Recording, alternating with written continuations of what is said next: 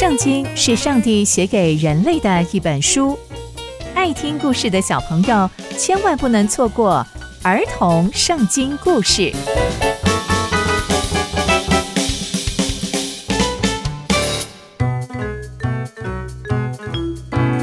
各位亲爱的大朋友、小朋友们，大家好，我是佩珊姐姐。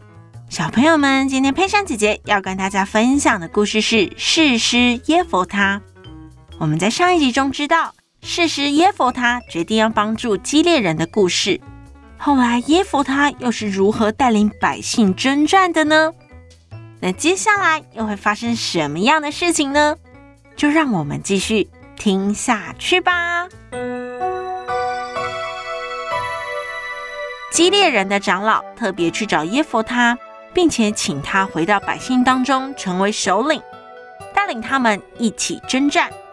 而且啊，耶弗他也答应了，就跟长老一起回到百姓当中，准备带领所有百姓跟亚门人征战。接着，耶弗他就派人去寻找亚门人，并且问他们说：“你们为什么要来攻打我们呢？”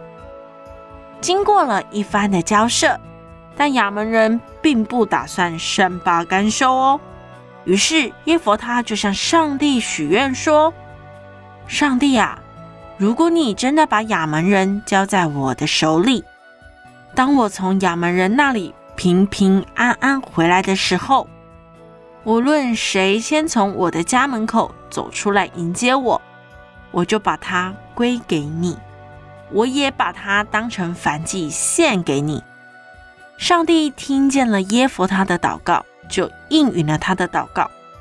上帝就真的把亚门人交在耶弗他的手上，打了一场胜仗。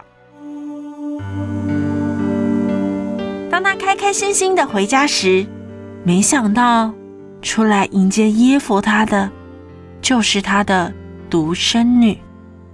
耶弗他非常非常非常的伤心，伤心到撕裂了自己的衣服，因为他曾跟上帝说。只要上帝把亚门人交在他手上，当他从亚门人那里平平安安回家的时候，无论是谁先从他的门口出来迎接他，他就会把他归给耶和华，而且是用燔祭的方式献给上帝。耶弗他的女儿听到了耶弗他说了他跟上帝许愿的事情之后，很勇敢的跟耶弗他说：“爸爸。”你要成就跟上帝许的愿望，因为上帝说话算话，而你也必须要说话算话。接着，他的女儿又说：“爸爸，请你给我两个月的时间，让我跟我的同伴到山上去吧。”耶弗他就答应了。两个月之后，耶弗他就照着他和上帝的约定做了。接着，耶弗他又率领了所有人和以法莲人征战，又打了一场厉害的胜仗。耶弗他治理以色列人共六年，之后就被上帝接走了。后来还有以比赞、以伦、亚顿这些士师接续统治过以色列人。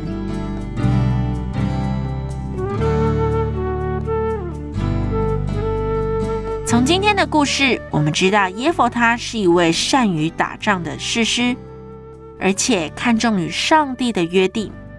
最不可思议的是，他与上帝约定要献燔祭，但没想到要献上的竟然是自己的独生女，并且耶弗他的女儿也很勇敢地承担这一个与上帝的约定。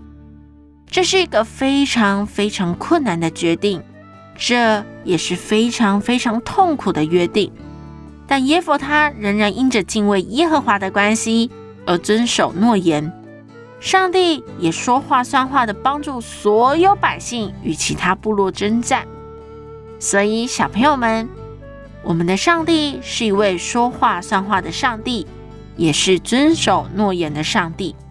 我们也要学习为自己的承诺负责。要学习当一个说话算话的小大人哦。